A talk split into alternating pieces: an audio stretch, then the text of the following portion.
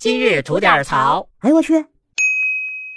您好，我是不播新闻只吐槽的肖阳峰。七月七号，在这个特殊的日子里，在上海地铁上，有一名女子发表了媚日辱华言论，而在现场拍摄、收集证据并予以曝光的小伙子，现在遭到了行政处罚。就这事儿，咱得聊聊吧。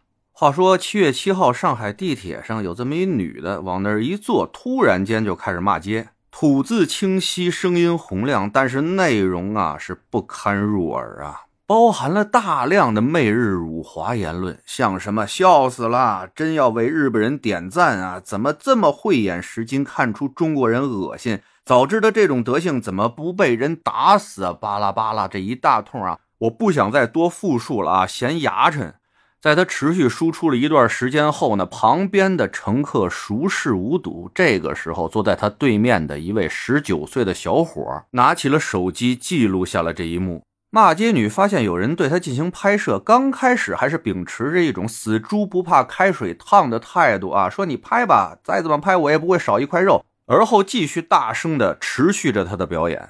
但后来，该女子情绪逐渐失控，突然暴起，冲向了对面的小伙，打掉了对方的手机不算啊，还持续发起攻击，意图抢夺小伙的手机。小伙在无奈将其制服后，没有再进一步的进行反击，捡起手机后就离开了。第二天，将此视频曝光到了网上，引起了广大网友的关注啊。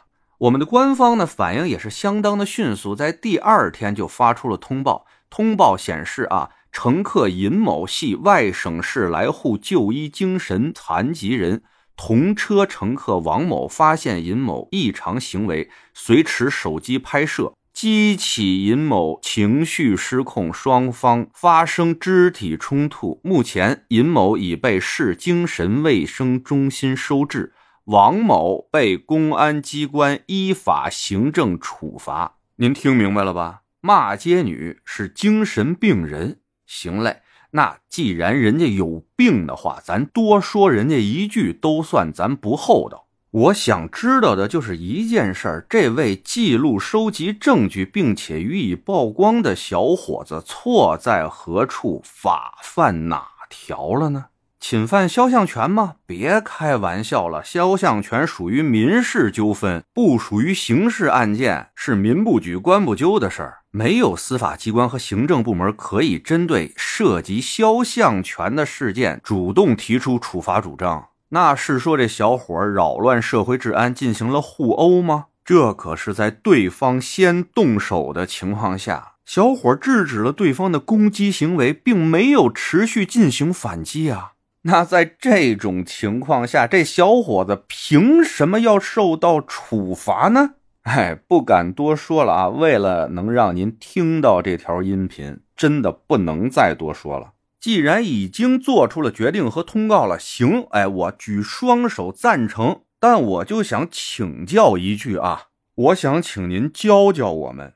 以后再在大街上遇到这种侮辱国家、侮辱民族、侮辱先烈，甚至是一些违法犯罪的事情的时候，作为一名中华人民共和国的公民，我们应该怎么做？第一时间报警吗？没问题啊，但法律是讲究证据的，我们是不是应该拿起手机记录下对方的犯罪行为呢？